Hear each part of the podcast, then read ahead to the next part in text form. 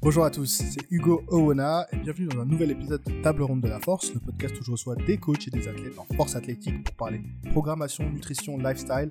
Bref, vous commencez à en avoir l'habitude, c'est le podcast où on vous donne des conseils pratiques à appliquer à votre entraînement et à votre style de vie. Et je sais pas si vous l'avez remarqué aujourd'hui, mais j'ai pas mon micro habituel. Alors excusez-moi si le son de cette intro est un petit peu bancal, mais vous inquiétez pas, ça devient beaucoup mieux pendant l'épisode. Et aujourd'hui, j'ai un invité spécial, sûrement que vous le connaissez déjà, c'est notre belge préféré, Kylian Hagen. Kylian qui est coach en musculation et qui a une chaîne YouTube avec plus de 100 000 abonnés. Et entre autres, qui a un petit passif en force athlétique, si vous ne le saviez pas déjà. Donc on en a profité euh, pendant ce podcast pour revenir sur ses débuts en force athlétique et pourquoi il en était venu à quitter le sport. Et je lui ai posé la question fatidique que vous avez été nombreux à me poser sur Instagram. Est-ce qu'il compte un jour revenir sur la plateforme? Réponse en fin d'épisode. Si vous êtes intéressé de près ou de loin au power building, c'est-à-dire que vous avez comme objectif principal la prise de muscle, mais que vous souhaitez également prendre en force et que vous souhaitez pas sacrifier la performance, c'est le podcast qu'il faut absolument écouter puisque Kylian, même s'il a arrêté la force athlétique, est toujours resté dans un optique de performance. Donc on a donné plein de petits conseils pratiques et vous allez voir comment un pratiquant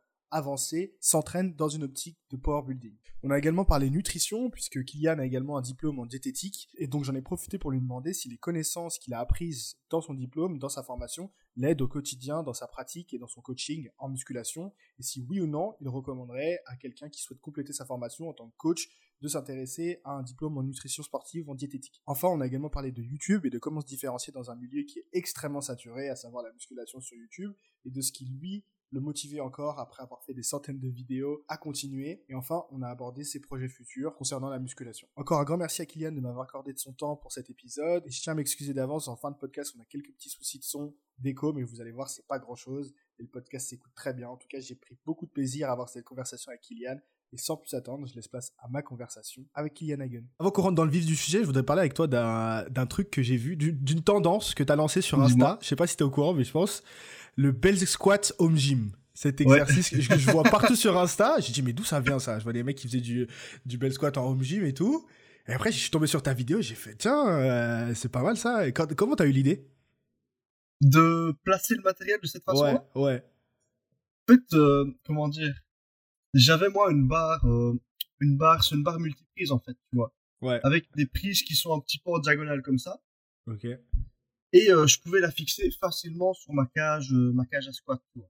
En fait, c'est une barre qui de base était faite pour faire du développé couché, des trucs comme ça. Mhm. Mais elle est très mal conçue, je trouve. Elle est pas stable. Quand tu pousses, bah, t'as les poignets qui partent comme ça, tu vois, parce qu'elle est lourde. Ouais. Et euh, il fallait que je trouve une utilité, quoi. Comment m'en servir. Ouais. Et du coup, j'arrive à la fixer sur une barre de sécurité de ma cage. Je mets les poids de l'autre côté et ça me sert de faire un bel squat. Maintenant, je me suis dit, tout le monde n'a pas cette barre-là, tu vois. Ouais, Et euh, j'ai cherché une solution, je me suis dit, pourquoi pas essayer avec une barre classique. Euh, j'ai essayé, ça passait bien. J'ai regardé aussi en plus quelques tutos sur internet et tout ça pour voir si d'autres personnes avaient fait ça. Il y en a d'autres qui faisaient des trucs similaires, tu vois. Ouais. Pas toujours exactement la même chose, mais c'était la première fois que je le comparables. hein. Bah, tant mieux, alors du coup, j'ai réussi à le, le répandre au niveau francophone, tu vois. Ouais. Mais euh, voilà, c'est- on peut pas dire que c'est moi qui l'ai inventé parce qu'il y en a d'autres qui l'ont fait avant, tu vois, je ne le savais pas, façon. mais ils l'ont fait. Mais euh, franchement, c'est simple, efficace. Il faut un peu chipoter, tu vois, pour bien te placer au début, pour Ouais. de façon que la barre soit bien fixée. Mais une fois que tu as tout ça, franchement, tu fais du squat dans des conditions, euh, Ouais. dire, euh, agréables. Non, mais je trouve que c'est top parce qu'en ce moment, tout le monde est un peu coincé en home gym là. Je sais pas si vous les salles en Belgique, c'est fermé ou pas. C'est la même Euh, chose, mais nous, c'est fermé aussi, donc euh, c'est pas mal. Tu as vite fait le tour en fait. Quand t'as une barre et un cage de squat, t'as vite fait le tour des exercices et de trouver des petites variantes comme ça, c'est sympa, c'est ludique. Voilà. Euh, c'est cool. Euh, mais qu'est-ce que tu penses toi du, du bell squat? Parce que nous, je sais qu'en powerlifting, c'est un exercice en ce moment qui est un peu à la, qui est un peu la cote. Euh, c'est un peu l'exercice accessoire euh, roi.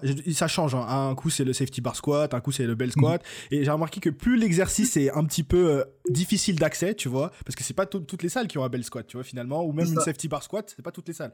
Donc, plus l'exercice est difficile d'accès, plus il a la cote, entre guillemets, j'ai remarqué un petit peu au niveau du powerlifting. Donc, toi, c'est quoi ton, ton raisonnement pour l'avoir euh, mis dans ta programme? Mais pour le bel squat, en fait, moi, le truc, c'est que de base, j'adore faire du squat classique à la barre. Hmm. C'est vraiment un mouvement que, que j'adore. Sens bien dessus, tu pousses des grosses barres, tu sens surpuissant, quoi, tu vois. Mais euh, j'ai souvent eu des soucis au niveau du dos, tu vois. Même en ayant, enfin, au début, j'avais un mouvement qui était pas vraiment correct, je trouve. J'avais tendance à avoir fort le bassin qui partait et tout ça, donc pas de stabilité à ce niveau-là. Mhm. Euh, c'est ça qui, à mon avis, a causé euh, une zone un peu plus fragile à ce niveau-là. Puis avec le temps, j'ai vraiment travaillé ma technique pour qu'il soit, on va dire, parfait ou presque. hein. Mais malgré ça, euh, j'avais quand même toujours des contraintes qui arrivaient au dos à ce niveau-là. Donc mon mouvement, je me filmais, semblait très très très, bon. Tu squattais en, malgré ça, excuse-moi de de te temps en couper. temps, Tu squattais en Comment high bar ou, tu squattais en high bar ou en low bar Juste pour ça. je suis passé, donc au tout, dé- au tout début, j'étais en low bar. Ok. Donc au final, je trouve que c'est la forme la, la plus exigeante au niveau mobilité, tu vois. Tu dois Oui, plus oui. te pencher en avant. Il y a plus d'amplitude en réalité au niveau du travail du bassin. Et euh, je me suis forcé à passer en high bar, justement, pour euh, limiter ça. Le je suis droit, moins il y a de risques à ce niveau-là, tu vois. Ouais, ouais. Malgré ça, bon, bah, même si sur le moment j'étais bien, ça causait par la suite quelques tensions encore au niveau du dos. Et je me suis dit, bon, euh, j'adore faire du squat, mais le souci, c'est que si c'est pour finir par me blesser à chaque fois, parce que bon, tu progresses, tu progresses, tu progresses, puis quand tu te blesses, tac, ça descend d'un coup. Donc, euh, Mhm. même si j'atteignais mes max, si je dépassais mes barres, des trucs que j'avais jamais fait, si c'est pour se reblesser, c'est insupportable, quoi. Puis c'est le genre de douleur que bon, c'est pas bien, quoi. T'es dans ton Mm. lit, euh, t'as mal comme un con, euh, ça te fait Ouais, chier durant clair. ta vie, tout ça. Et je me suis dit, bon, bah, je vais laisser peut-être euh, le squat de côté quelques temps. Fallait que je trouve une alternative et c'était la seule au final parce que je vois pas d'autres alternatives comme ça où t'as pas les tensions au niveau du dos. Et c'est vrai qu'en bel squat, t'as vraiment zéro tension. Tu peux squatter comme un bourrin, dos rond et tout ça, Ouais. il se passe rien, quoi, tu vois. Ok.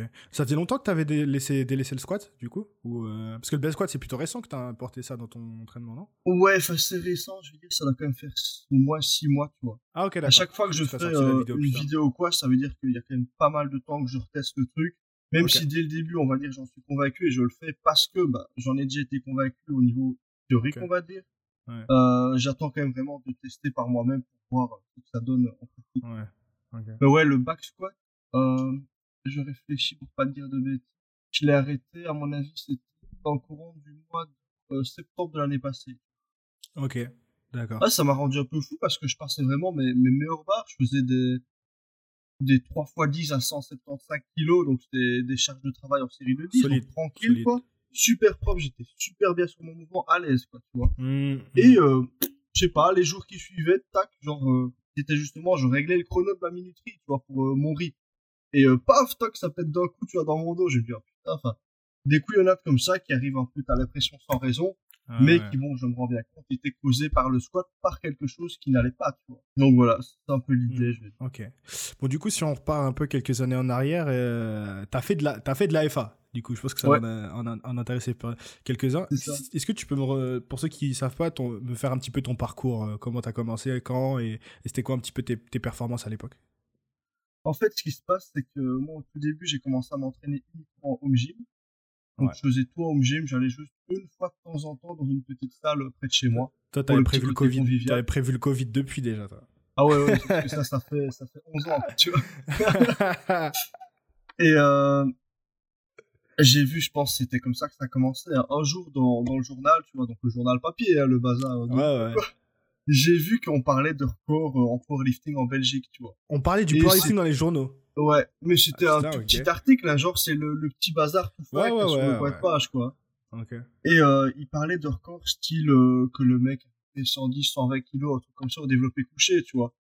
Une barre qui, bon, n'est pas Ouais. énorme. Toi, tu t'es dit quoi? C'est ça encore voilà, mais je me suis dit vraiment ça, je me suis dit, à ce moment-là, bon, j'avais pas des barres de fou non plus, hein, c'était après 3 ans de Ouais. muscu, donc euh, j'étais pas un Mm. monstre du tout, hein. Ouais, mais 110, Et, 120 euh, après 3 ans de muscu, ça se fait, hein, si t'es sérieux. Voilà, c'est ça. C'est ça exactement. Je me suis dit, ah bah, finalement, je suis fort proche de ça, pourquoi pas tester, quoi. Hmm. Je me suis un peu renseigné, voir s'il y avait des clubs et tout ça tout près. Et il y avait un club assez proche de chez moi. Donc j'ai été faire un essai. C'était un euh, club de et puis FA en aiguille- pur où il faisait altéro, Ouais, c'est- un peu de tout. De base, en fait, en Belgique, la, la ligue d'Altero est la même que la ligue de Power. Ouais, le Donc en ça. gros, c'est des compétitions fait- distinctes, évidemment, mais le nom de la ligue, c'est LFPH pour le côté francophone. Et euh, du coup, ça englobe powerlifting et Altero. D'accord. Et du coup, je me suis inscrit dans, dans ce club-là. J'y ai fait au final bah, tous mes entraînements. Je m'entraînais plus en gym à ce moment-là. Ah bah. Et il y avait dans ce club-là, il y en avait quoi? Il y en avait trois, quatre qui faisaient des compètes aussi et qui franchement étaient plutôt bons. Le meilleur, euh, il a fait vice-champion d'Europe. euh, C'était en équipé à ce moment-là. En Belgique, Ouais. avait que de l'équipé. Mhm. Il a fait vice-champion d'Europe. Il avait fait sixième mondial. Donc c'était quand même un bon gars, quoi. Tu vois. Ok. Et euh, enfin, je l'ai un petit peu suivi. euh, il m'a un petit peu pas vraiment coaché, mais c'était plus côté motivation et tout ça. Ouais. Et là, j'ai fait mes premières compètes. J'étais en, en sub-junior à ce moment-là. Je sais plus quel, enfin, je sais plus quel âge j'avais, mais jeune, tu vois. Mhm. Et j'ai fait quelques records de Belgique. Bon, c'est des records qui maintenant sont plus significatifs du tout pour moi Ouais. parce que j'étais jeune, c'est des barres que j'ai Mm. explosées euh, dix fois, quoi. Mhm. Euh, j'avais quoi? J'avais record au total, je pense. Donc sur le total des trois mouvements, et j'ai eu le record au soulevé de terre. D'accord. T'as fait C'était des petits records, hein, c'était genre euh, au soulevé de terre, c'était quoi? 205, 220, des bazars comme ça. C'était en rang ou en équipé du coup? C'était les compétitions de base qui étaient équipées. Sauf Ok. que moi, je les ai fait en as parce que j'avais pas d'équipement, tu vois. ok. Donc voilà. Ok. Et c'était il y a combien de temps du coup? C'est euh, Ah, ça fait longtemps. Ça, je ouais. veux dire, il y a, euh, je dirais 9 ans, comme ça. D'accord. Et qu'est-ce qui t'a Ouais. fait arrêter du coup? Pourquoi t'as pas continué? Comment dire? Comment est-ce que j'ai arrêté? Euh, Je pense que ce qui m'a fait, entre guillemets, arrêter, vu qu'au final, bon, c'est les compètes que j'ai arrêté, hein, c'est juste Oui, ça. oui. C'est que l'année suivante, je pense l'année suivante, mes dernières compètes de power, je me suis plus lancé dans le body, vu que je me suis dit, j'ai fait des compètes de power, j'ai fait quelques recours, donc j'ai un petit peu découvert le milieu, quoi, tu vois. Ouais. ouais. Euh, j'aimerais bien découvrir le milieu aussi du body, tu vois. Et c'est ça Ok. que, bah, du coup, body stage, euh, compète sur scène et tout ça, ouais. ça allait un tout petit peu moins bien que les objectifs de power. Ouais, tout à fait. ouais. Ouais. Et puis bon, quand j'ai fini, quand j'ai testé les compètes de body, moi, mon objectif, je me suis dit, bon, en body, j'ai quand même perdu un en, masse musculaire et tout, vu que j'ai dû sécher à crever. Je voulais vraiment reprendre un maximum de masse musculaire. Et c'est à partir de ce moment-là que j'ai vraiment trouvé juste milieu, on va dire, entre force et euh, progression en termes de masse musculaire. Ok, je vois. Du coup, en ce moment, euh, j'ai vu que tu es toujours à la recherche de la perf, ça, ça se voit. euh, Mhm. Mais plus sur des exercices un peu euh, atypiques, j'ai remarqué. Du genre Ouais, développer C'est hip ça. thrust, et surtout en série moyenne. Donc, du coup, qu'est-ce qui t'a Ouais. fait ce, ce petit revirement T'as- à plus chercher les RM Est-ce que c'était pour des soucis de santé? Est-ce que c'est parce que tu, juste ça, ça t'amuse plus de faire ce genre de truc ou... En fait, le truc, c'est encore une fois, c'est ce que je voulais, c'était trouver un juste équilibre. Donc, je vais dire que mon objectif premier, c'est la prise de muscle. Ouais. Hmm, ok. Maintenant, la prise de muscle dépendra automatiquement de la prise de force. Tu vas pas Ouais. avoir un mec énorme et qui a zéro perte. Hmm, Et surtout quand t'es naturel, tu te rends compte que c'est Ouais. vraiment lié tous les deux. tout à fait. Et euh, donc ça, c'est la première chose. Et la deuxième chose, c'est que je me rendais bien compte qu'il y a certains mouvements, comme le squat par exemple, qui étaient, on va dire, fort risqués en tout cas pour moi, qui Mm. pouvaient causer des blessures, que ça allait me freiner du coup dans ma progression, euh, me rendre fou bah, si je me blessais en journée parce que je ne penserais qu'à ça, tu vois. Ouais, ouais, ouais. Et du coup, bah, j'ai dû trouver des exercices qui me convenaient bien et qui réduisaient, on va dire, les risques de blessure. D'où, par exemple, le développer des clés, tu vois, j'ai une petite cage thoracique, du coup, l'angle me convient mieux, je suis mieux placé, prends tout dans les pecs, tu vois, contrairement Ouais. au coucher qui, bon, était un peu plus euh, on va dire, polyvalent, hein. Ouais. Euh, hip thrust, même chose, tu vois, donc hip thrust, au final, en remplacement, on va dire, hein, du soulevé de terre, je peux bombarder autant que je veux, et euh, zéro risque de blessure, tu vois, il serait rien arrivé sur thrust, donc... euh, Hmm, c'est un petit peu ça l'idée. Si, si tu devais dire, voilà, si je devais inventer ma compétition de power adaptée à moi, bah, à la place d'avoir le squat, j'ai le bel squat, tu vois. C'est une variante qui au final est beaucoup moins traumatisante. À la place du coucher, j'ai le décliné. Et à la place du soulevé de terre, j'ai le. On est d'accord que c'est pas totalement comparable du tout. ouais. Mais euh, si je devais un peu remplacer ces mouvements-là, bah, ça donnerait ça. Et ça, quand même, t'arrives à, à, te rester, à rester motivé même sur des exercices comme ça, parce que c'est Ouais. pas non plus. euh, tu vois, à la salle, on va pas te demander euh, combien tu benches au développé couché euh, décliné, tu vois ce que je veux dire, ou combien ça, tu fais au, au hip thrust, tu vois ce que je veux dire. Donc t'arrives quand même à rester motivé. euh, Voilà, ouais. En fait, tant que j'ai la notion de charge, que pour moi j'ai créé, on va dire, euh, euh, comment dire, comment expliquer ça? Une base à ce niveau-là, tu vois, j'ai des repères, voilà, j'ai créé des repères à ce niveau-là, euh, j'arrive à garder la motivation. C'est vraiment ça. ok. On est d'accord, en fait, c'est quelque chose auquel je pense parfois. On prendra jamais autant son pied sur euh, du hip thrust que sur du soulevé de terre, jamais Ouais, autant bah son pied sur du bel squat que sur du squat, tu vois. Hmm, Mais euh, je vais dire, c'est un petit peu l'équilibre sage que j'ai trouvé. hmm, Et au final, le kiff, je le prends donc toujours à travers la progression, mais aussi à travers le fait de savoir que euh, bah, d'ici deux mois, peut-être je serai paniqué en train de me dire bah, je peux plus progresser. Tu vois. Là, il y a, euh, on va dire, une certaine sérénité derrière ouais, qui me permet d'être encore mieux au final au global. Je comprends tout à fait, parce que moi je reviens d'une euh, d'une opération, là je me suis fait opérer au poignet pour, euh, à cause d'une tendinite qui, qui partait pas. Et, euh, et donc c'était sûrement, bon, il y a le, téléphone et la souris, mais c'était sûrement aussi à cause du bench, tu vois. J'ai un souci au coude aussi qui, qui vient souvent quand je bench, qui part et qui revient. Alors que tu vois, je fais du développé, si je fais du développé couché aux haltères, j'ai rien de tout ça, tu vois. Et des fois je me dis, mais pourquoi tu te fais chier à faire du powerlifting alors que tu pourrais autant performer sur d'autres exercices et être en bonne santé? Et vraiment, ce mois, voire deux mois off, je suis toujours pas complètement rétabli, etc. Ça m'a fait vraiment prendre confiance, comme tu dis, que en fait, il y a rien de plus frustrant que, d'être blessé et de pas pouvoir s'entraîner, en fait. Et ça, ça a pas de prix. T'as raison que des fois, on s'entête à faire du powerlifting. Bon, en fait, j'ai quand même des objectifs en powerlifting, donc je préfère d'abord atteindre ces objectifs-là, quitte à prendre un petit risque de blessure en plus avant d'être un peu plus safe, tu vois. Mais je comprends tout à fait cette optique de, de santé. En mm. fait, la blessure, c'est le problème. C'est que tu as beau faire des, des, trucs de prévention de la blessure, enfin en parler, etc. Les gens, tant qu'ils sont pas blessés, ils, ils en ont rien à foutre. Ils en ont à foutre. Exactement. C'est pas sexy. Tu, dois passer par là pour euh, te rendre mm. compte. Et toi comme moi, tu vois, enfin, mm. quelqu'un me l'aurait dit avant aussi. Je me serais dit, bah écoute, moi je me suis pas blessé, bah les couilles, moi ça fonctionne. C'est le jour où ça t'arrive. Une fois, tu dis, bon allez, ça arrive. Puis quand ça arrive plusieurs fois tout le temps, au bout d'un moment, tu commences à comprendre la chose et tu te dis, bon ça peut pas continuer comme ça. Et le vrai souci du power, euh, il faut que ce soit comme ça parce que sinon tu sais pas créer un sport. Mais euh, c'est que les mouvements, ils sont, euh, on va dire, ils peuvent être relativement contraignants, mais plus ou moins en fonction du profil des gens, quoi, tu vois. Hmm. Il y a des gens qui effectivement ont vraiment euh, le profil pour le powerlifting ou plus spécifiquement pour le bench ou pour le squat, hmm. tu vois. Ces gens-là, bah, vont peut-être tenir dans le temps. Contrairement à ça, il y en a d'autres qui, bah, au final, le squat ne leur convient pas de base avec un travail et tout ça, on peut, on va dire, amoindrir le problème. Mais jamais tu vas transformer un mec qui n'est pas fait pour le squat en super bon squatteur, tu vois. Hmm. Il s'en sortira peut-être, hein, mais ce sera le mec qui finira par se blesser malgré qu'il fera des bonnes barres. Même chose pour le bench, tu vois, le gars qui a une petite cage, euh, qui a pas une grosse stabilité d'omoplate et qui en plus de ça a du mal peut-être à ponter pour compenser tout ça. Tu m'étonnes qu'il va se flinguer les épaules au bout d'un moment, qu'il va se déchirer un peu, tu vois. Enfin, c'est je veux dire, c'est la logique, quoi, tu vois, quand tu vas à fond dans un sport qui est fort euh, restreint au niveau des, possibilités, il y a que trois mouvements, tu vois, tu ne peux pas faire plus restreint. Euh, voilà, tu, tu vas arriver euh, au problème si t'es pas pile fait pour ça, chose qui est très rare. 100% d'accord. Ah, puis tu regardes un petit peu les powers. Au final, des powers qui durent vraiment longtemps, il y en a pas tant que ça, quoi, tu vois. Il y a des exceptions, évidemment, hein. Mais si tu regardes un petit peu, tu suis un mec, tu verras, bah, tous les X temps, il va se blesser euh, petit à petit, il va tout le temps avoir plus de contraintes.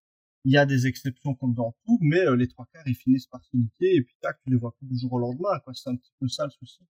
Ouais. De toute façon, si tu veux toujours performer au haut niveau, c'est toujours, euh, il y a toujours un trade-off entre les risques que tu es prêt à prendre pour ta performance et, ce qui va t'arriver un jour ou l'autre. De toute façon, la question, c'est pas est-ce que tu vas te blesser, c'est quand est-ce que tu vas te blesser et qu'est-ce que tu vas faire.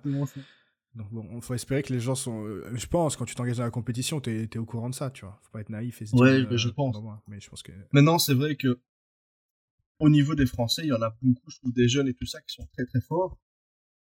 Euh, Franchement, c'est impressionnant. Il y a quelques mm. années de ça, je n'aurais jamais cru possible qu'on fasse des choses pareilles naturellement, théoriquement, naturellement. Mm. Euh, mais c'est vrai que, enfin, je me demande un petit peu comment ça va évoluer. Tu vois. Ces gens-là, dans dans trois ans même ou cinq ans, qu'est-ce que ça va donner, tu vois? J'ai, pas d'avis, j'attends de voir pour un petit peu justement. Beaucoup de gens, beaucoup de gens attendent. beaucoup de gens se posent cette question, ouais, ouais c'est clair. Mais euh, ouais, on verra. J'ai, juste cette question euh, juste avant, avant qu'on fasse ce podcast. Euh, il y a quelques semaines, j'avais eu euh, Dr Squat, donc marin, qui lui a une salle à Power Camp. Je sais pas si tu vois qui c'est. Il a fait de la force athlétique un peu à l'époque. Et lui aussi, pour lui, on parlait du squat. Et lui, il est à fond, tu sais, l'altéro, le squat très droit, etc. Et il disait pareil, euh, qu'on allait tous se flinguer. Ce qui en soi, euh, bon, après, il y a des. Il, a, il a pas tort, en soi, il a pas tort. C'est vrai que quand tu vois certains, euh, tu te dis, c'est juste une question de temps, tu vois. Après, je pense qu'il y a quand même un juste milieu entre ce que tu disais tout à l'heure. Même si t'es pas forcément 100% adapté pour avoir le squat, tu peux faire quelques efforts, travailler sur ta mobilité, etc. Mais c'est vrai que je trouve que de temps en temps, en power, on a tendance un peu à, glorifier la performance et le chiffre à tout prix, tu vois. Mhm. C'est et, et évidemment, il y a la règle de la DEPS qui fait que bah, tu peux avoir cette mentalité de te dire, moi, tant qu'il est, dans le respect de la règle et qu'il a, bah, la barre est valide, donc la perf est legit, tu vois. Mhm. Mais parfois, tu as des formes, tu te dis, ok, il est dans la DEPS, mais enfin, je veux bien dire, ok, bonne perf, mais de là à glorifier et dire, ouais, c'est un truc de ouf et tout, tu vois.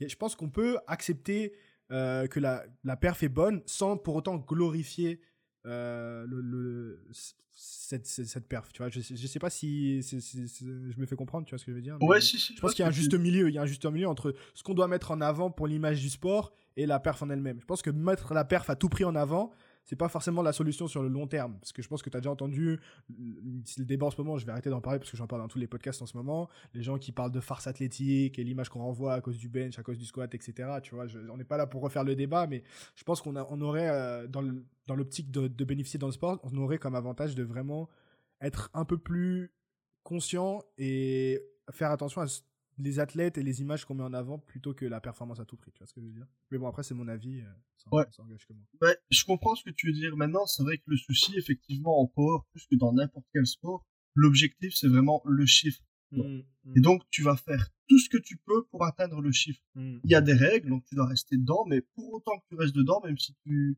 on va dire, tu as une forme peut-être un petit peu euh, tendancieuse, ouais. euh, ça passera, tu vois. Je trouve que l'exemple du lit développé couché, par exemple, est bon.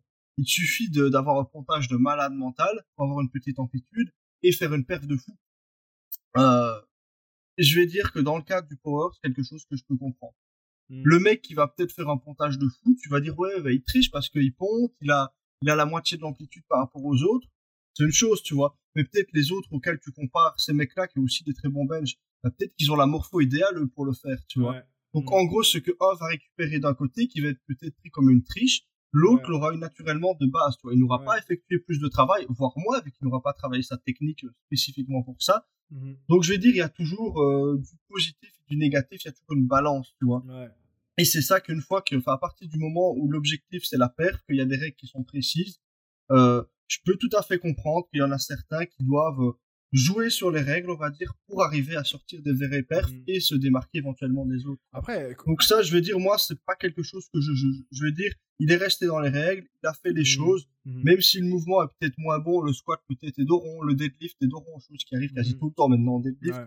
Euh, je veux dire, là, il est dans les règles, il a passé sa perf, la perf, elle est valable. Maintenant, c'est vrai que si on va du côté santé et tout ça, euh, le problème, il est tout. Pour le bench Mhm. ponté, il est pas là, vu que ça, c'est même mieux à la limite pour les épaules. Mais Mhm. pour le squat d'oron ou le deadlift d'oron, c'est vrai que bah, ça augmente les risques. Mhm. Maintenant, on en arrive encore au débat. euh, c'est tout à fait normal que le sport euh, performance n'ait rien à voir avec le sport santé. Si ton objectif c'est de persévérer sur le long, de, ouais, de tenir sur le long terme, je vais dire la compétition c'est peut-être pas la solution. Je vais dire moi mon objectif c'est la perf, c'est la progression, mais je fais pas de compétition, donc je peux trouver un juste milieu entre les deux. Si je faisais du power, je peux plus. Quoi. Ouais. C'est vrai qu'il y aurait peut-être un truc à faire entre. euh, C'est vrai que t'as l'impression que tous les powers qu'ils font, ils font, tous les powers entre guillemets font de la compétition, alors que ça se trouve il y a, peut-être un, juste milieu à trouver entre le. Moi, c'est vraiment ce qui m'a séduit dans le powerlifting, c'est pas l'aspect compétitif, c'est vraiment le style d'entraînement. J'étais arrivé à une période en musculation où bah t'as fait tes premiers gains euh, dans tes premières années de muscu, t'es plus un débutant, mais t'es un, on va dire un intermédiaire plus plus quoi, et, donc ça prend plus de temps, et donc du coup la motivation c'est pas aussi évident. Et je trouve que le, le, le style d'entraînement power, de voir ta progression, de, de se concentrer sur la perf et de voir ta barre augmenter chaque, euh, chaque semaine, c'est plus motivant. Et c'est comme ça que je suis tombé là-dedans. Et après, on m'a dit, tu peux faire des compétitions. J'ai dit, vas-y, euh, pourquoi pas, tu vois. Mais c'est vraiment plus le style d'entraînement qui m'a qui m'a séduit, tu vois. Donc, euh, je pense qu'il y a, pas mal de, gens qui doivent être dans cette optique-là, qui font les compétitions parce que c'est ce qu'ils voient tout le monde faire. Mais peut-être que si on prenait plus un style de power euh, sain, tu vois, il y aurait plus de gens qui, de base, seraient réfractaires, euh, se disant, ouais, c'est quoi ce pontage, c'est quoi ce bench, c'est quoi ce squat, mais qui peut-être, en fait, euh, s'ils passaient outre ça, seraient plus séduits par ce style d'entraînement, tu vois. Voilà, c'est ça. Mais pour l'idée du style d'entraînement, je trouve que pour moi, c'est la seule, la seule chose, on va dire, valable sur le long terme. Tu vois, si tu ne cherches pas la perf, si tu ne cherches pas la progression, je veux dire, inutile de t'entraîner, tu vois, parce que le seul repère que tu as de ta progression, c'est le chiffre. Mm. Dans le cadre de la musculation, par exemple, tu pourrais dire, ouais, je me regarde dans le miroir, je vois si je prends des biceps, je vois si je prends des pecs et tout. Ouais. C'est pas possible, tu vois, c'est totalement subjectif, comme truc, tu pourrais même te mesurer les trucs de bas et tout. Bah écoute, t'as peut-être pris du gras, t'as peut-être séché, enfin, Mm. c'est pas possible que la perf, voilà, si t'es passé de 100 à 110 kilos au développé couché, il y a eu une progression. Mm. Peut-être qu'elle s'est faite à travers la technique ou des choses comme ça, c'est possible. Mais au bout d'un moment, si ça s'est tenu sur le long terme, c'est certain qu'il y aura aussi un aspect musculaire qui se rend compte. Et euh, c'est comme ça que tu peux vraiment mesurer quelque chose. Ouais, 100% d'accord. Euh, je voulais qu'on parle un petit peu maintenant, on a bien fait le tour au niveau force athlétique. je sais que tu as un diplôme en diététique, en nutrition. C'est ça? Euh, Il y a beaucoup de, de, de, débats en ce moment, de beaucoup de gens qui critiquent euh, euh, le diplôme de coach, donc pas nutrition, mais de, de coach en France, euh, que soi-disant, ce qui se font, les diplômes qui sont reconnus par l'État, c'est pas vraiment super, les compétences sont pas très actuelles pour dire, mhm. le, pour dire que ça. Et il y a beaucoup de gens, du coup, qui font leur propre formation en parallèle, même des reconnus. En Nassim, j'ai vu qu'en ce moment, il lance son petit truc de coaching, etc. Et les gens ont aucun problème avec ça, ils font très bien confiance, surtout en force athlétique. Tu vois pas mal de gens qui font confiance à des coachs qui n'ont pas forcément de diplôme reconnus par l'État, mais qui ont montré par les élèves ou par le travail mmh. euh, qui savent de quoi ils parlent. Euh, mais la diététique, c'est encore un peu, euh, tu vois, autant le métier de coach, je pense que les gens peuvent se lancer sans forcément de diplôme, mais la diététique, il y a encore des, euh, des pushbacks où si tu vas donner des conseils en diététique sans diplôme, les gens vont quand même te dire de, de calme-toi, reste à ta place, tu vois ce que je veux dire? Donc est-ce que toi, alors j'imagine que c'est pas exactement la même chose en France, je sais pas exactement ce, qu'est-ce qui existe en termes de diplôme, mais est-ce que toi, déjà, de une, ça t'a aidé ton diplôme en diététique pour ce que tu fais aujourd'hui, et est-ce que tu as appris des compétences que tu n'aurais pas forcément pu apprendre par tes propres recherches, que ce soit dans des bouquins, dans des podcasts ou sur YouTube Ce que je dirais, c'est que ça m'a facilité l'accès à certaines informations. Euh, je pense que c'est un petit peu la même chose dans toutes les études, ou en tout cas dans la majorité des études au niveau mm. euh, du domaine de la santé et du sport. Euh, il y aura jamais de consensus. Tu ne peux pas dire ça c'est 100% vrai, ça c'est 100% faux ou quoi. Du coup, ouais, ça m'a apporté quelques informations, ça m'a donné des supports pour travailler. Tu vois. Mm. Mais encore une fois, comme dans d'autres choses, euh, je n'ai pas vu ça non plus comme une vérité absolue. Il y a des choses que j'ai vues durant mes études sur lesquelles je ne suis pas du tout d'accord, que je trouve pas ça logique. Mm. Euh, même chose pour aller plus loin à ce niveau-là. Je ne conseillerais pas spécialement nécessairement une personne qui a fait des études de diététique euh, à une autre personne pour lui donner des conseils en diététique. Quoi. Il va y avoir des gens bah, qui seront très bons, il y en aura d'autres qui seront moins bons. S'il y a mm. juste eu des études de diététique, pour moi, c'est pas suffisant. C'est juste, je vais dire, c'est quand même trois ans d'études, c'est conséquent entre guillemets, mais euh, je ne trouve pas que ça te prépare suffisamment à être mm. euh, un bon diététicien, un bon coach alimentaire. Et puis j'imagine qu'il faut vraiment qu'il y ait un travail derrière, qu'il y ait une expérience, que la personne, en plus de ça, donc elle s'est servie, on va dire, de ce tremplin-là pour apprendre encore d'autres choses. Mm. Il faut vraiment que ce soit un J'imagine que nutrition sportive, surtout muscu ou, orienté perf, c'est encore différent de ce que vous voyez en nutrition euh, classique. J'imagine qu'un nutritionniste qui a, qui a, jamais fait de muscu ou de sport euh, mm. de, de, ce type, en plus, sera pas forcément, même s'il connaît la théorie, euh, c'est comme un médecin généraliste. En soi, il est, il est censé être calé sur tout, mais quand tu as une blessure de type muscu, il va arriver, il va te dire, bah arrête la muscu. Je dis, bah, eh, je pouvais pas me trouver autre chose, tu vois. Et c'est pour ça qu'il y a les médecins du sport, il y a voilà, les, les kinés, etc. Donc j'imagine que la, la diététique, ça doit être un peu la même chose. Bah, c'est exactement ça. Franchement, euh, tu me dirais, voilà, euh, j'ai été voir un diététicien, euh, il m'a donné ça comme programme. Si le mec, si le diététicien, bah, il a jamais fait de muscu, s'il ne s'est pas intéressé spécialement au sujet de muscu, ce qu'il va te donner, ça va être, il y a 90, 90 chances sur 100 que ce sera de la merde, tu vois. Mmh. Donc, c'est vrai qu'il y a vraiment un gros intérêt à avoir quelqu'un qui, à la fois, bah, a la formation de base, hein, mais qui en plus a appris de son côté ou peut-être par d'autres formations ce qui était euh, le plus adapté par rapport à toi, tes objectifs pour toi. Euh, moi, je, enfin, j'encadre surtout des gens dans le domaine du sport. Mmh tu me dirais, voilà, tu vas encadrer maintenant des gens qui ont des soucis, on va dire, cardiaques. Je saurais, je saurais le faire, il n'y a pas de souci. Mais il y a des gens qui seraient certainement beaucoup plus calés que moi à ce niveau-là, parce que eux, ce serait peut-être vraiment leur domaine, tu vois.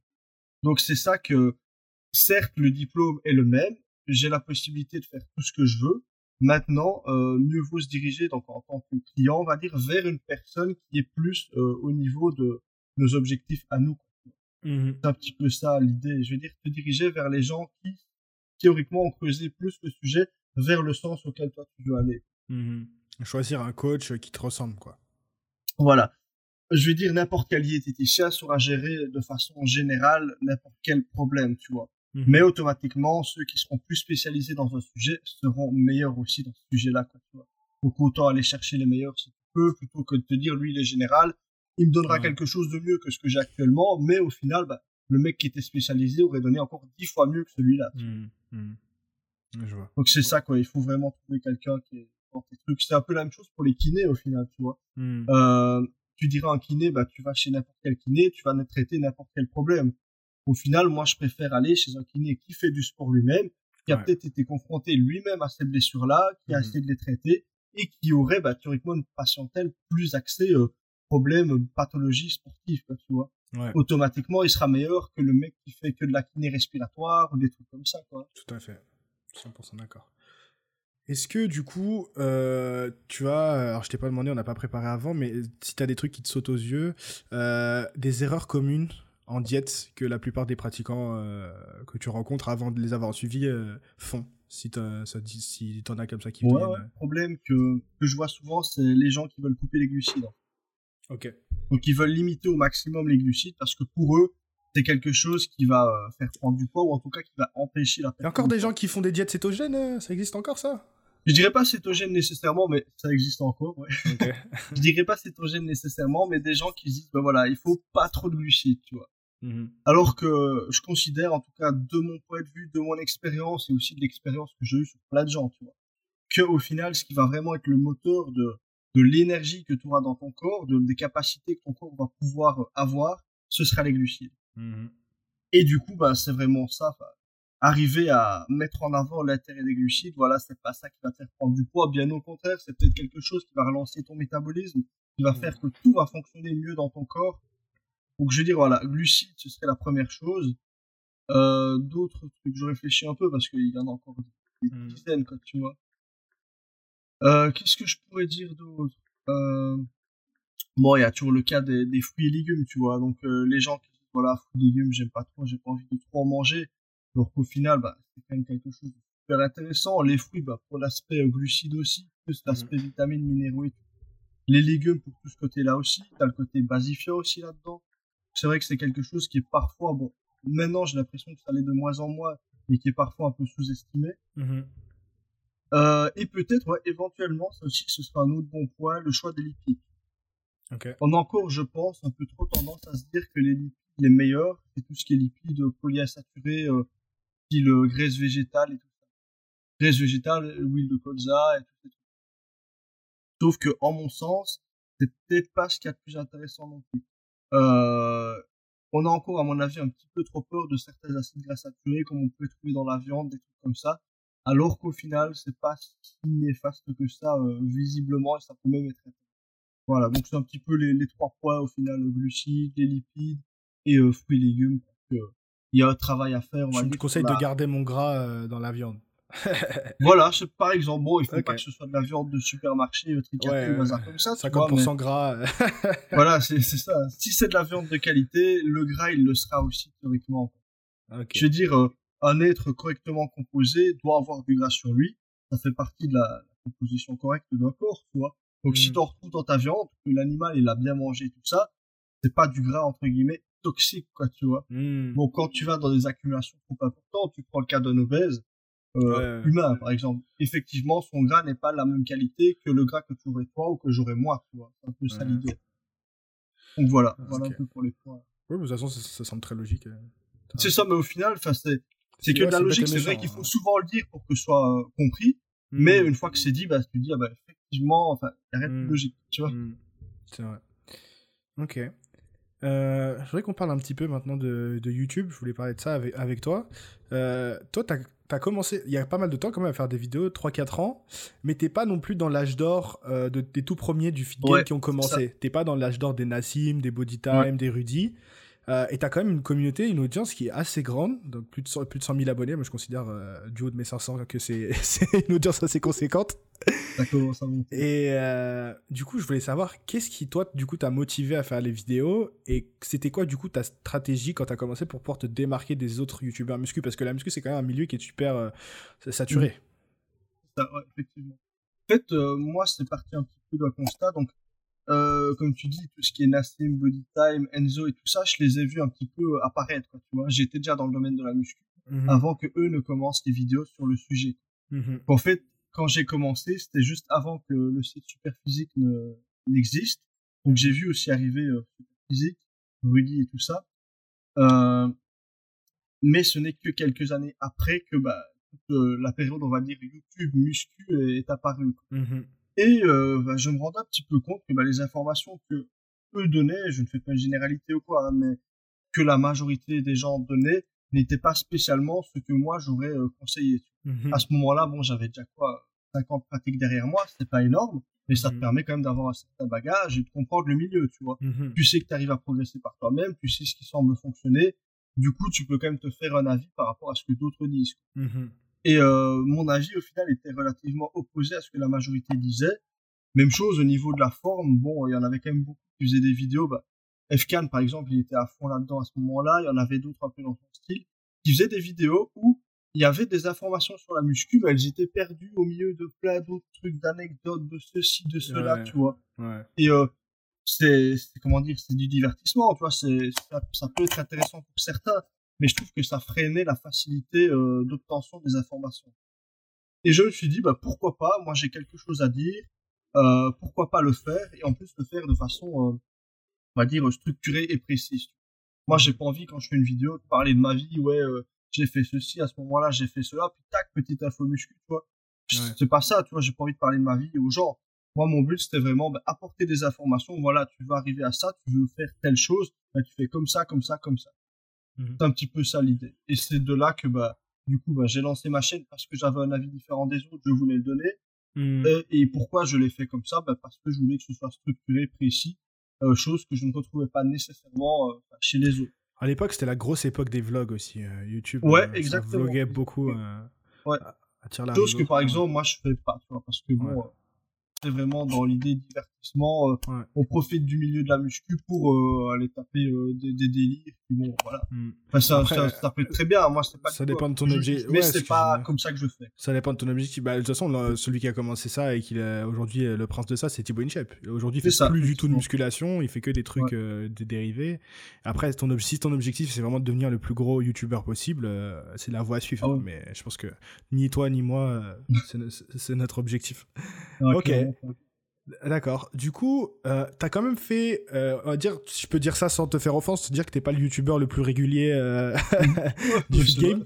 quand même- du coup, c'est quoi la relation que t'entretiens avec YouTube? Qu'est-ce que, qu'est-ce qui te, te motive encore aujourd'hui à faire des vidéos et c'est quoi le but? Est-ce que c'est de grossir ton audience pour avoir plus de coaching et plus de clients? Ou mais d'un autre côté, je me dis, ça pas, je sais pas si t'as une équipe derrière pour le coaching ou quoi, mais je pense que tu dois être pas mal débordé à ce niveau-là, donc je me doute que c'était peut-être pas forcément ça l'idée. Donc, qu'est-ce qui, qui te motive encore à continuer les, les vidéos En fait, ce qui me motive, je pense, le plus, donc c'est plus l'audience, je veux dire. C'est Mhm. vrai qu'au départ, j'avais l'objectif des 100 000, tu vois, parce que c'est un nombre rond. Comme empereur, on se donne La des plaque. objectifs en termes de chiffres, tu vois. La donc plaque aussi. Voilà, c'est logique, quoi. Tu vois, tu te dis, ben voilà, je veux ce chiffre-là. Là, les 100 000, ils sont passés, je vais dire, je m'en fous d'atteindre les 200 000. Ouais. En muscu, j'ai pas de limite. Sur YouTube, bon, là, c'était juste, entre guillemets, un délire. Mhm. Mhm. Euh, du coup, là, ce qui me motive le plus, c'est, euh, je dire, le côté, euh, je, je, comment dire, j'apprends une nouvelle chose, je, je le vis à travers la muscu, je vais la partager aux gens. Mhm. L'idée du bel squat, par exemple, c'est quelque chose, Mhm. bon, il n'y a pas grand monde qui en parlait, qui le rendait, euh, Ouais. qui disait, ah, ben voilà, moi, je le fais, j'en suis totalement convaincu, je le partage. Mhm. L'idée du hip thrust, tu vois. Le hip thrust de base, c'est quand même vu pour un mouvement de, de filles, tu vois, c'est surtout les filles qui le font, c'est juste pour le cul et tout ça. Moi, je l'ai fait, je prends mon pied dessus, franchement, il est génial. J'en ai parlé aussi, tu vois. Parce Mhm. que c'est des mouvements qui, bah, à la fois, comme je le disais au début, sont axés santé, et en plus, axés euh, performance aussi, tu peux progresser dessus. C'est un petit peu pour des, des trucs comme ça, tu vois. Euh, je prévois aussi, par exemple, de faire une vidéo sur la caféine. Euh, la Mhm. caféine, c'est un truc dont je me sers euh, souvent, mais de temps en temps, tu vois, pour essayer de me, me rebooster encore un peu plus sur certaines grosses barres, tu vois. Mhm. Expliquer un peu comment l'utiliser, euh, ce qu'il y a moyen de faire avec, ce que ça peut t'apporter, tu vois. En Mhm. gros, je vais dire, mes vidéos, euh, enfin, le choix de mes sujets est vraiment inspiré de ma pratique. C'est un Ok. peu ça l'idée. Mhm. Je vais pas me dire, euh, voilà, euh, je vais faire une vidéo sur euh, ben, le curl incliné, par exemple. J'en ai déjà, hein, mais c'est pas un truc auquel je vais penser maintenant parce que, par exemple, j'en fais plus en ce moment. Donc tu te mets pas d'objectif de, par exemple, tu vas pas te mettre d'objectif de faire une vidéo par semaine, un truc comme ça. Tu vas plus faire une, obje- une vidéo quand sur le moment, quand t'as envie de parler du sujet que t'as envie de parler et qui est relié à ta pratique Voilà. du moment, quoi. C'est un peu plus ça. Au début, je m'étais vraiment fixé, j'avais un rythme parce que pour, euh, comment dire, te faire connaître, c'est super important, tu vois. Donc j'avais une vidéo, c'était tous les samedis, euh, à ce moment-là, c'était 17h, un truc comme ça. Ok. Après, bon, je me suis rendu compte avec le temps, bah, les sujets, ils sont pas infinis non plus. Tu peux avoir plein d'idées, tu vois, mais si tu veux garder quelque chose d'un minimum de qualité, Mhm. tu sais pas faire des sujets toutes les semaines en gardant Mhm. la même qualité. Mhm. Donc à ce moment-là, j'étais passé à toutes les deux semaines, tu vois. Mhm. Et maintenant, c'est vrai que bon, euh, je veux dire là, j'ai retenu quelques fois euh, deux semaines de suite, Mais là, par exemple, ça va faire un mois que j'en ai plus fait. Donc, je perds parfois un peu de régularité, mais c'est, euh, je veux dire, c'est à l'avantage de la qualité que je mettrai Par contre, t'es un, des seuls, je dois dire au début, donc tes vidéos que tu fais, c'est plus, euh, par exemple, du type euh, les, le meilleur exercice pour tel, tel groupe de muscles, etc. Et t'es un des seuls, normalement, quand je vois ce type d'exercice, je fais, de vidéo, je fais, euh, bon, c'est sûr que j'ai déjà vu l'exercice, on sait déjà de quoi il va parler. T'es un des seuls, à chaque fois que je clique, je fais, mais qu'est-ce mais qu'est-ce que c'est que cet exercice? Mais pourquoi j'en ai jamais entendu parler? Et vrai conseil, tu vois. je me dis, mais comment il fait? Il a centaines de vidéos. Et à chaque fois, moi qui suis dans la musculation un petit peu, qui écoute des heures de podcast, qui a vu des centaines d'heures de vidéos YouTube, je clique sur tes vidéos, je fais, putain, mais j'ai jamais entendu parler de ça, euh, cet exercice-là, c'est intéressant, attends, je vais essayer et tout. Donc, comment tu trouves les idées? On en a un peu déjà parlé par le bell squat, mais comment tu arrives encore à trouver des exercices que les gens ne euh, connaissent pas, tu vois? Par exemple, la bah, dernière vidéo comme ça que j'ai regardé, c'est euh, ta vidéo abdo. Et tu disais que peut-être ça date. Et tu disais que tu faisais deux exercices, le vacuum et le truc suspendu. Ouais, Personne ne fait ça. Et du coup, je me suis mis au vacuum et je fais, je fais pas le truc suspendu parce que j'ai pas le truc, mais je fais la brole et tout. Et en fait, tu te rends compte que tu n'as pas besoin de tant d'exercices que ça pour avoir des mm. résultats. Si ta diète, elle est carrée, et le truc, c'est qu'il faut le faire tout. c'est juste la régularité, en fait. Il n'y a pas besoin d'en faire beaucoup, mais si tu es régulier, ça passe. Et tu vois, en fait, et donc, du coup, comment tu arrives à avoir ces, idées-là, quoi? En fait, c'est vraiment la pratique aussi. Euh, quand je suis confronté face à un problème, tu vois, je vais chercher des solutions. Et au final, il existe tellement de choses qui ne sont peut-être pas très connues. Par exemple, bah, les abdos au gravity pulse, donc se suspendre par les pieds, un truc, ça existe depuis des années. Et moi, les Gravity Boots, en réalité, euh, je les ai depuis 7 ans, tu vois, le bazar. Mm. Et ça existait encore bien avant ça. Donc au final, c'est des choses qui existent, euh, mais qui ne sont pas mises en avant, tu vois. Mais moi, qui fais quand même beaucoup de recherches et tout ça, euh, bah, c'est des choses que je connais, tu vois. Donc j'ai l'occasion de les tester et puis de me faire un vrai avis dessus. Et parfois, bah, c'est vrai qu'il y a des choses qui ne sont pas connues et, qui pourtant valent bien plus la peine que des choses qui ne le sont pas. Mm-hmm. Euh, je vais dire au niveau des exercices, il y a peu de choses que j'ai euh, réellement inventées, tu vois. C'est plus euh, moi qui leur ai donné une utilité que on ne leur avait peut-être pas réellement donné avant. Remettre au goût du jour. Euh. C'est ça. C'est ça. Ben, par exemple, là, j'avais fait une vidéo pour les biceps par rapport à tout ce qui était traction supination, rowing supination, mhm. que pour moi, et au final, c'était quelque chose qui était logique, que je savais depuis bien longtemps, mais que j'avais pas bien dire, considéré. bah, au final, tout ce qui est mouvement de tirage supination, est tout aussi intéressant, voire plus intéressant que des curls, tu vois. C'est comme te dire, bah voilà, je veux des pecs.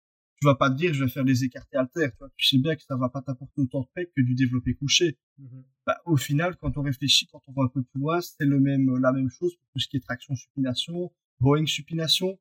Voilà. Le bête repère que j'ai là actuellement, donc au-delà de, des gens à qui je fais faire ça et que je vois que ça fonctionne super bien, bah, moi, ça fait quoi? Ça fait, euh, maintenant, ça va faire 5, 6 mois que j'ai plus fait un seul curl. Et ah euh, j'ai jamais eu d'aussi gros biceps, on va dire, que, euh, que maintenant, tu vois. Du coup, tu fais Juste avec des tirages. Tu fais tous tes tirages en supination ou euh... pour le moment, oui. Maintenant, dans l'idéal, je veux aussi des tirages pronation, mais pour le moment, ouais, je fais tous des tirages supination. Ok, d'accord. C'est intéressant, je vais peut-être essayer ça, du coup. Mais franchement, ça vaut la peine. Puis bon, ça va aussi un peu dépendre des gens, mais par exemple, dans mon cas, j'ai plus de mal sur les dorsaux. Euh, parce que j'ai un peu plus de mal à prendre des dorsaux. J'ai la longue fonction du triceps qui est très longue, du coup elle prend le travail des dorsaux et tout ça. Mhm. Les tirages en supination, ils me permettent aussi de bien choper dans les dorsaux, tu vois. Donc euh, je veux dire, ça fait d'une pierre deux coups. Mhm. Ok. Euh, donc en ce moment, ton activité principale, c'est le coaching. Tu as YouTube à côté. Mais est-ce que du coup, tu as, as d'autres projets au-delà de la muscu ou d'autres trucs en plus de ça que tu veux développer euh, Parce que je sais que par exemple, Rudy, il a lancé une application, tu vois, d'autres trucs. Est-ce que toi, tu as d'autres projets euh, en route ou pas? Bah, je veux dire, c'est tous des projets euh, autour de la muscu, ça c'est hmm. sûr, je veux dire. Oui. Là, par exemple, je viens d'acheter une maison, tu vois, et j'avais un critère, c'était de pouvoir faire un super grand home gym dedans.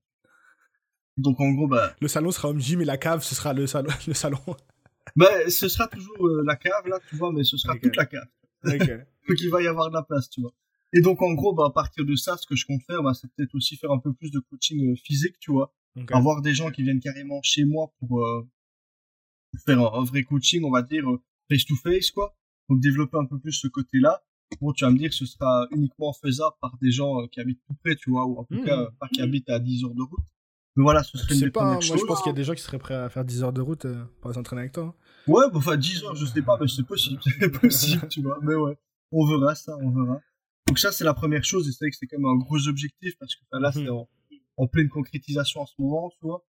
Euh, après ça, il y a aussi, bah, j'ai j'ai tourné une formation, tu vois. Donc, Mhm. que tu parlais justement de formation avant, j'ai tourné une formation sur la muscu, où en gros, je, je présente bah, toutes les bases, tout ce qu'il y a à savoir de façon générale pour progresser en muscu. En gros, le but de la formation, donc c'est par rapport à tout ce qui est entraînement et diététique, c'est que Mhm. la personne, elle ait vu la formation, et à partir de ça, elle sache, euh, on va dire, se coacher pour progresser, euh, en tout cas, et atteindre un vrai niveau. Effectivement, enfin, ça reste une formation, donc je peux pas donner euh, toutes les infos que j'ai parce que c'est pas possible durer, à faire, euh, tu vois. 45 Voilà, ans. ça- Ouais. Ça se finirait jamais, puis on Ouais. partirait sur des sujets qui sont tellement euh, entre guillemets avancés que les gens bon, vont même pas suivre, tu vois. Ouais. Voilà. Euh, donc voilà, c'est vraiment une formation qui est générale, qui touche à tout ce qu'il y a à savoir sur la musculation pour progresser. Et là, bon, ça, elle est tournée. Il reste à faire euh, tout ce qui est montage, mise en avant et tout ça. Et Mhm. mon avis, elle sortira euh, théoriquement dans le courant de cette année, tu vois. Mhm. Et euh, ça, j'en parlerai, mais ce sera pas avant la réouverture des salles en tout cas. Donc là, Oui, bah, pas trop le moment. Si les gens peuvent pas euh, actionner derrière, euh, ça, Voilà, c'est ça, ça sert à rien. Tu fais pas ça pour euh, juste faire la formation, il faut que les gens après Ouais, non, c'est quand même bien de la mettre en pratique. Voilà. ok, bah c'est cool. Euh, j'ai quelques petites questions euh, que j'ai récoltées un petit peu sur Instagram et après j'ai les questions de fin. Mais est-ce qu'il y a un sujet, sujet dont on n'a pas parlé que tu voudrais, tu voudrais aborder avant qu'on fasse les petites questions de fin? Euh, un sujet dont on n'a pas parlé. Franchement, comme ça, j'ai pas d'idée parce que un petit à plusieurs Ouais, on a bien balayé, hein. Donc, euh, comme ça, ça me vient pas maintenant. Si je pense Ok. à un truc, peut-être avec les questions ou quoi, bah, je te le dirai. Ok. Alors j'ai trois petites questions. Euh, première question, c'était est-ce que tu as des conseils euh, pour quelqu'un qui veut faire le fameux power building euh, des conseils concrets pour plus l'appliquer à son programme? Donc j'imagine si tu as un split que tu privilégies ou des exercices à privilégier, une fourchette de répétition particulière euh, Bah, du power Au building. final, c'est vrai que c'est quelque chose que moi je fais. Tu vois, s'il fallait qualifier Mhm. ce que je fais, ce serait power building. D'ailleurs, je me souviens, j'avais fait un, un interview pour Superphysique il y a des années quand j'étais rentré dans la team. Et c'est vrai que j'avais utilisé ce terme-là, power building, pour me qualifier. Tu vois. Quasi personne l'utilisait et je me suis dit, ouais, je l'avais vu quelque part. Ça donne trop bien, j'utilise ce. Et euh, donc en gros, ce que je donnerais comme conseil, c'est déjà de bien comprendre que euh, il va quand même falloir trouver un équilibre. Tu vois. Si tu veux associer vraiment muscle à power, tu ne sauras pas être optimal. Je vais pas dire dans les deux, mais tu ne sauras pas être au top de tes perfs en power en tout cas. Tu vois. Mhm. Parce que je veux dire, la, la vraie limite avec le power, c'est que quand tu fais de la muscu à côté, tu vas quand même faire plus d'exercices avec aussi donc plus d'intensité. Quand tu fais du power pur, tu auras tes mouvements de base. En fonction de ton type de programme, tu auras un plus gros ou un plus petit volume, ça, ça dépend. Mhm. Mais tu auras beaucoup moins d'assistance avec de l'intensité à côté. Ce sera Mhm. de l'assistance théoriquement un peu plus légère, plus facile. Vraiment de l'assistance. Quand muscu, euh, tes exercices qui suivent ton exercice principal, ça reste aussi quand même généralement des exercices assez, assez badass, quoi, tu vois. Vas vraiment devoir envoyer, il y a de l'intensité. Surtout, plus quand tu as un niveau avancé, quand tu as un niveau débutant intermédiaire, tu peux t'en sortir, mais si tu veux vraiment faire des progrès, alors c'est vrai que tous les coachs en powerlifting vont te dire il faut mettre la même intensité, euh, en tout cas la même intention dans vos exercices d'assistance que dans les exercices euh, principaux, mais quand tu es en, dernière période de picking ou, quoi que ce soit, ou que tu as vraiment une prépa très spécifique, quand tu es en off-season, je dis pas de powerlifting, mais quand tu es en mode prépa pour une compétition très spécifique, tu viens de faire ton squat, tu vas te faire ton bench, là il faut arriver, il faut envoyer euh, traction lestée, dips lestée, tout ça, tu vas dire non, là, là, c'est trop là. C'est ça. Tu vois? Mais ouais, en gros, ce qui se passe, c'est que quand tu fais de la muscu, vu que c'est quelque chose où il y a plus d'exercices où tu vas devoir performer qu'en en powerlifting, on va dire tes, tes poids de performance, tes poids de récupération, tu devras les répartir sur plus d'exercices, tu vois. Donc automatiquement, euh, comment dire, ta marge de progression euh, sur les exercices de base sera un petit peu plus faible. Donc ça, il faut bien le comprendre. Si tu fais vraiment du power building, théoriquement, un mec qui ne fait que du powerlifting deviendra meilleur que toi sur les mouvements de base. Ça, c'est la première chose. Sinon, la, la deuxième chose, et c'est vrai que ça rejoint quand même un petit peu ça, c'est qu'il faut bien arriver à choisir quand même ses exercices et ne pas trop s'éparpiller. Il y en a beaucoup qui se disent, ben voilà, euh, moi, ben, je veux faire les pecs à fond, du coup, ils se retrouvent avec euh, à pousser à fond sur du développé couché, pousser à fond sur du décliné, euh, de l'incliné, par exemple, et qui ferait ça, par exemple, deux fois par semaine. Tu vois?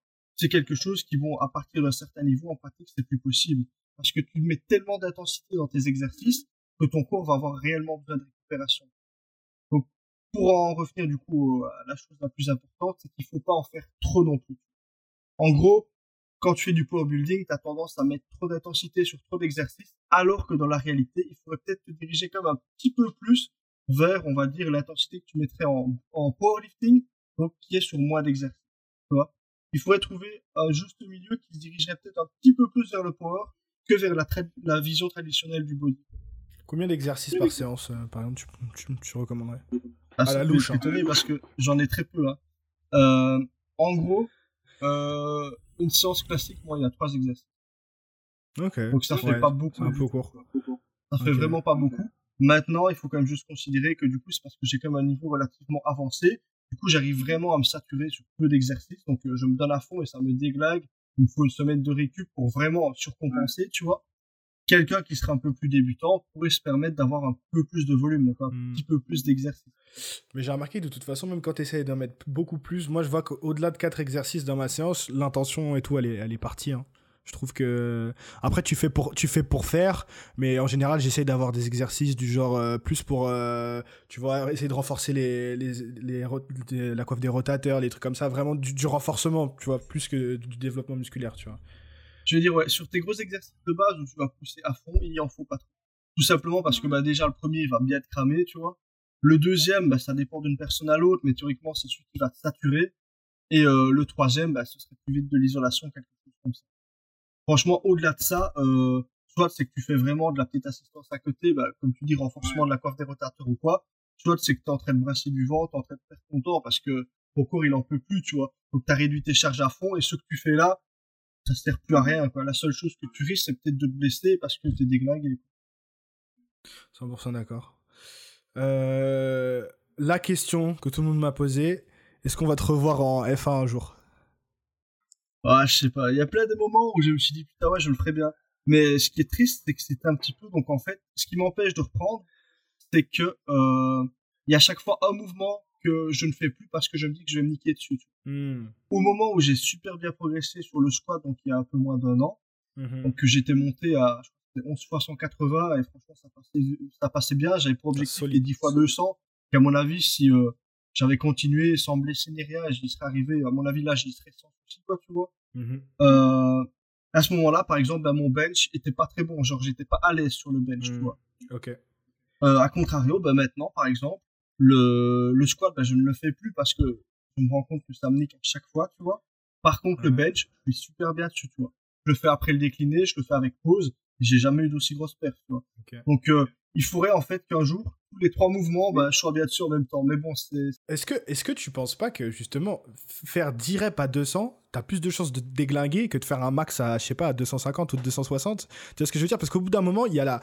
Ok, il y a la, le 1RM versus 10 répétitions. Sur le, sur le, sur le papier, t'as plus de chances de blesser sur un 1RM. Mais au bout d'un moment, 200 kilos pour un corps humain.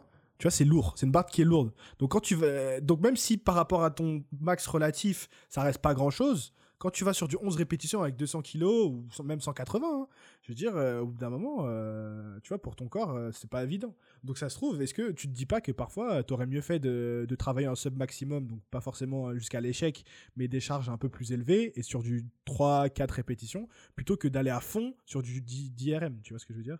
Ouais.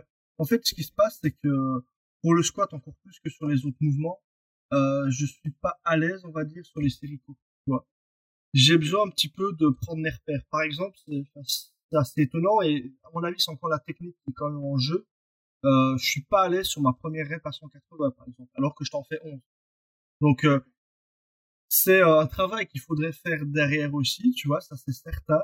Mais euh, de base, je suis meilleur, on va dire, je suis plus à l'aise et je suis à mon avis plus fort si on devait comparer le DRM au ARM, tu vois, en série plus et au-delà de ça, il y a aussi le côté, bah, du coup, que moi, je cherche comme l'équilibre avec la muscu.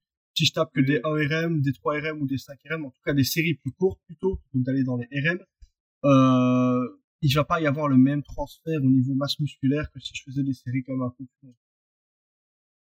Donc voilà, c'est un petit peu ça les, raisons pour lesquelles euh, je travaille pas en série plus courte. Maintenant, par exemple, sur le décliné, euh, j'ai un cycle qui va toucher à une, une large gamme de reps, tu vois au décliné, je tourne entre, bon, tu vas me dire, ça reste des séries longues, tu vois, mais entre, euh, entre 6, 7 et, euh, et 20 reps. J'étais sûr, je pensais que t'allais, allais me dire 8, j'allais dire, mais 8, c'est du cardio pour nous. ouais, mais, mais c'est ça, mais c'est pour ça que je te dis, tu vas voir que c'est long, quand même. En gros, c'est ça. C'est vrai que j'ai très peu de séries courtes. Le seul exercice où euh, j'étais bien en série courte réellement, Mm. c'était le soulevé de terre, tu vois. Ouais. Soulevé de terre qui de base était vraiment un mouvement qui me correspondait bien, tu vois. Hmm. Après, euh, après quoi? Après 5 ans de muscu, j'avais 6 fois 240, ça passait bien. Quoi, donc, euh, mais non, ça c'est vrai que j'en fais plus du tout. Ok, d'accord. Mais ça se comprend. Vu l'explication que tu donnes. Euh, question de Rudy. Euh, Est-ce que tu manges toujours des frites? De, de Rudy Koya, du coup. Ouais. Ah, tiens, tiens, tiens. Euh, Qu'est-ce que je mange toujours des frites? Je réfléchis à la dernière fois que j'en ai mangé. Euh, à mon avis, ça fait longtemps parce que je m'en souviens pas, tu sais. Mais bon, même si je mange des frites, je suis quand même plus fort que lui, tu vois. Donc, il devrait peut-être essayer aussi. hein. Oh, oh. Le message est passé, ça y est. Le message J'espère est qu'il pas, hein, il va être fâché. Ah, il va écouter, c'est sûr, t'inquiète pas, c'est clippé, je vais le taguer sur Insta direct. Génial, tu. Ça promet les prochains SP Games. Oh là là, ouais, si- en a, j'espère qu'il Ouais. qu'il en fera. Alors, après, maintenant, j'ai des petites questions de fin que je pose à. Petites questions rapides comme ça que je pose à tous mes invités en fin de podcast. C'est quoi ton son euh, pour PR Alors, euh, c'est vrai que j'ai pas un son vraiment précis. Mhm. Euh, J'aime bien euh, une musique pour PR, c'est Monster de. C'est quoi le, nom? En gros, style- enfin, style de musique? C'est hard rock C'est du rock, c'est du rock bien, bien, bien hard bien sale. Voilà. Sinon, j'aime bien aussi euh, PR sur des, des trucs de rap. J'aime bien le rap Ok. aussi. Mais aussi des raps où enfin, ça envoie, quoi, tu vois. Et la dernière chose que j'aime bien, encore, je vais pas te sortir de titre parce que tu sais, je mets limite à chaque fois, je mets des compilations musique motivation, tu vois. Donc Ah, ok, je connais même pas les titres des musiques. Mais euh, j'aime bien les musiques euh, style euh, rock, pop des années euh, 70-80, tu vois. Je trouve ça motivant. Au final, on retrouve même des musiques de style que t'entends dans les Rockies, des trucs comme ça, tu vois. Ça, j'aime bien aussi. Ouais, généralement, c'est des trucs qu'on voit, ou alors des trucs qui vraiment, euh, comme dans les Rockies, ça, ça représente quelque chose, tu vois, un peu pour moi, euh, l'image du truc. quoi. ok, ça marche. Ton lift préféré entre squat, bench et le soulevé de terre? En imaginant que tu puisses faire les trois dans des conditions santé optimales. Bah, de base, c'était vraiment mon mouvement préféré euh, quand je faisais le power, et ça a Mhm. été pendant très longtemps, c'est le soulevé de terre, quoi, de loin. Ok, Même Ça si c'est celui que je fais le moins, pour le moment. ok. Fitness Park ou Basic Fit? Ah, je pense quand même clairement euh, fitness park. Parce que c'est vrai que, j'ai souvent été m'entraîner en France pendant une période.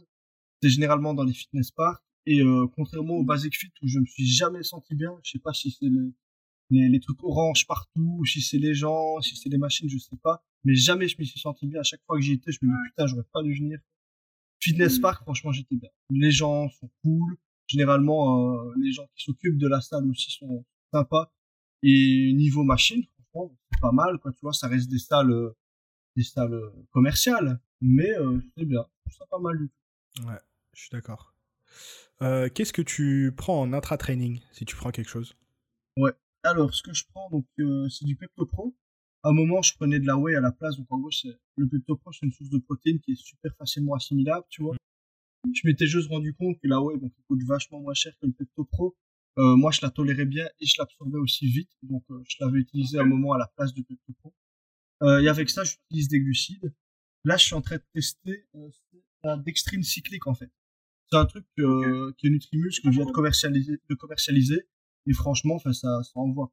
Oh non, c'est Cluster Dextrine, c'est Cluster Dextrine, voilà, c'est tout nouveau. hein. Cluster coup. Nu- Nutrimus, qu'on en parle ou pas du fait que d'un coup ils commencent à sponsoriser tous les athlètes euh, de la force athlétique euh, Ils sont chauds, hein, ils envoient, hein, franchement. euh. C'est vrai qu'ils ont envoyé, franchement, au niveau, euh, comment dire, Je sais pas, ils doivent, ils doivent avoir un nouveau responsable marketing, je sais pas ce qu'ils ont fait, Ouais, mais ouais. euh, le gars envoie. Mais en gros, en gros, ce qui se passe, c'est qu'ils sont en train de, dire, de faire évoluer vraiment positivement les choses. Ce qui se passe, c'est que Nutrimus a toujours été une marque avec une super bonne image, tu vois, une transparence de fou, euh, qui fonctionnait bien, hein, tu vois, c'est une marque qui fonctionnait bien. Mais c'est vrai qu'elle ne fonctionnait pas aussi bien que ce qu'elle aurait pu, en tout cas, euh, comment dire, elle ne vendait pas autant que ce qu'elle aurait mérité par rapport à la qualité de ses produits. Parce qu'ils jouaient pas le jeu des réseaux sociaux et tout, c'est pour ça. Voilà, c'est ça. Je pense que là, les, les gérants et tout ça, ils l'ont bien compris. Ils se sont dit, ben voilà, nous, on propose vraiment quelque chose de qualité.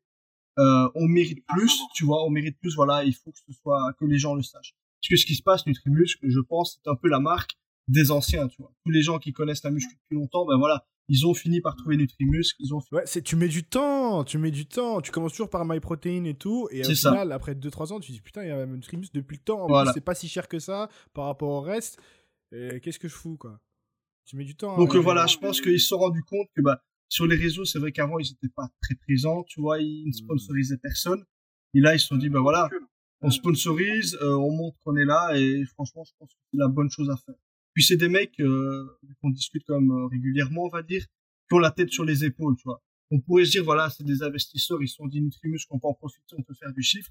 C'est pas ça. En fait, c'est vraiment des mecs qui sont à fond dans leur domaine. C'est juste qu'ils se sont rendus compte que voilà, ils, ils, comment dire, ils ne mettaient pas ça en avant le truc, je pense. Ils se sont dit, ils pouvaient, ils pouvaient vraiment rentabiliser le truc beaucoup mieux, montrer qu'ils sont là et voilà, faire quelque chose de vraiment solide. Euh, dernière petite question, est-ce que tu as une anecdote de compétition à l'époque qui te vient à l'esprit comme ça? Si t'en as pas, c'est pas grave. De compétition de power alors? Ouais, ouais, ou même euh, body, hein. un petit truc marrant. Euh. Ouais, je j'ai une anecdote de body du coup qui est marrante et qui est, qui est flashante. Tu te dis qu'est-ce que c'est que ce bordel C'était euh, une compétition, c'est les championnats du monde en Slovaquie, tu vois. Et on devait du coup se faire mettre du tan, tu vois. Du tan, c'est la, la, on va dire la peinture quoi qu'on te met sur le corps pour que tout soit plus uniforme et que les muscles ressortent un peu mieux et tout ça. Et en gros, donc il fallait réserver euh, son, créneau pour aller se faire tanner tout ça. Donc euh, le jour même, euh, j'arrive pour me faire tanner. Puis il y avait une énorme tente. Et eux, ils te tannent avec un pistolet, ils t'en mettent partout. Et euh, on rentre, je rentre dans la tente, puis je vois qu'il y a déjà plein de gens, tu vois. Dans la grande tente, il y a plein de petites tentes, tu vois. Et ils ont fait se déshabiller tout le monde, donc tout le monde à poil, tu vois. Dans la pas tente. Un petit caleçon, ouais. Non, rien du tout. Donc il ah faut dire, t'es face à tes concurrents, tu vois. C'est quand même fou, tu vois. T'es face à tes concurrents et on s'est tous fait tanner à poil l'un en face de l'autre. Mais attends, mais imagine dans la, dans la... après quand t'es sur le, podium, le mec il te regarde, il fait des petites bites. Là, il faut rester concentré. Bah ouais, bah non. Ah, mais c'est un délire, tu vois. Genre sur le moment, enfin, je me suis dit, mais what the fuck, tu vois, ça m'a pas gêné parce que c'est marrant, tu vois, pour l'histoire. C'est un truc de fou, tu te dis, c'est pas normal. Et euh, enfin voilà. Et pour aller encore plus loin dans le truc, ils avaient tellement aucune gêne que t'avais des meufs aussi qui se faisaient tanner en face. Ah, Donc je te dis, il y avait zéro limite. Les Slovaques, ils s'en les Les meufs, elles étaient là, t'as gêné ou pas du tout? Ben, personne n'a contesté, tu vois. En fait, le truc, c'est que, enfin, personne n'a dit, ouais, non, c'est quoi ce bordel? Et tout le monde a laissé aller, tu vois. Au final, ça n'a posé aucun problème. Mais, euh, ouais, c'est, fou comme histoire, quoi, tu vois, de te dire ça. Tu réfléchis après coup, tu dis, ça n'avait aucun sens. Ouais, ouais, ouais. ok, ça marche. Où est-ce que les gens peuvent te retrouver sur les réseaux, euh, Kylian? Bah, du coup, sur ma chaîne YouTube, donc euh, Kylian Hagel, euh, sur Instagram, ça c'est vrai qu'au final, bah, je poste pas tout le temps sur YouTube. Sur Instagram, j'essaie quand même de faire, on va dire, régulièrement, entre guillemets, des stories. C'est surtout là que bah, je poste mes entraînements, tout ça. Donc pour une personne qui bon, a un meilleur background de muscu, qui déjà bah, a des bases, c'est vrai que peut-être suivre mes entraînements, voir les mouvements que je fais, ça permet peut-être déjà de prédire un peu les vidéos que je pourrais faire, ou en tout cas de voir en pratique ce qui se passe. Et puis c'est vrai qu'au final, euh, sur Instagram, si on me suit dès le début, on voit que la progression est là, tu vois. Donc c'est une bonne façon de se dire, bah, bien ce que je fais, ça marche, parce qu'il y a rien qui est planifié, rien n'est planifié. On dire, c'est pas prémédité. Les choses sont prévues, mais euh, l'évolution, on peut la constater d'elle-même, quoi, tu vois. Donc voilà, sur Instagram. Et euh, sinon, c'est tout. J'ai mon site euh, pour tout ce qui est coaching et tout ça, que ce soit diététique, entraînement. Et je pense qu'on a fait le tour. J'ai, Facebook aussi, mais Facebook, c'est la même chose que ce qu'il y a sur YouTube, sur, euh, sur Insta, tu vois. Voilà, voilà. On mettra les petits liens en description de l'épisode. Ah, c'est cool. Bah, merci beaucoup, Kylian. C'était cool, c'était sympa. Avec grand plaisir. Merci d'être resté jusqu'à la fin de cet épisode, j'espère qu'il vous aura plu. Si vous souhaitez réagir à l'épisode d'aujourd'hui ou me recommander des invités pour le prochain podcast, ça se passe sur mon Twitter ou sur mon Instagram, at Hugo avec un seul O. De toute façon, les liens seront en description de l'épisode. Et dernier petit truc, si vous souhaitez me soutenir et me remercier pour tout le travail que je fais chaque semaine, ça me ferait super plaisir que vous me laissiez une petite note 5 étoiles et un commentaire tant qu'on y est sur l'application podcast d'Apple. Je sais que c'est relou à faire, mais ça aide grandement le podcast à se faire connaître et encore une fois, ça me ferait super plaisir. Moi, je vous dis à la semaine prochaine pour un nouveau épisode ou directement sur YouTube. À bientôt. Ciao.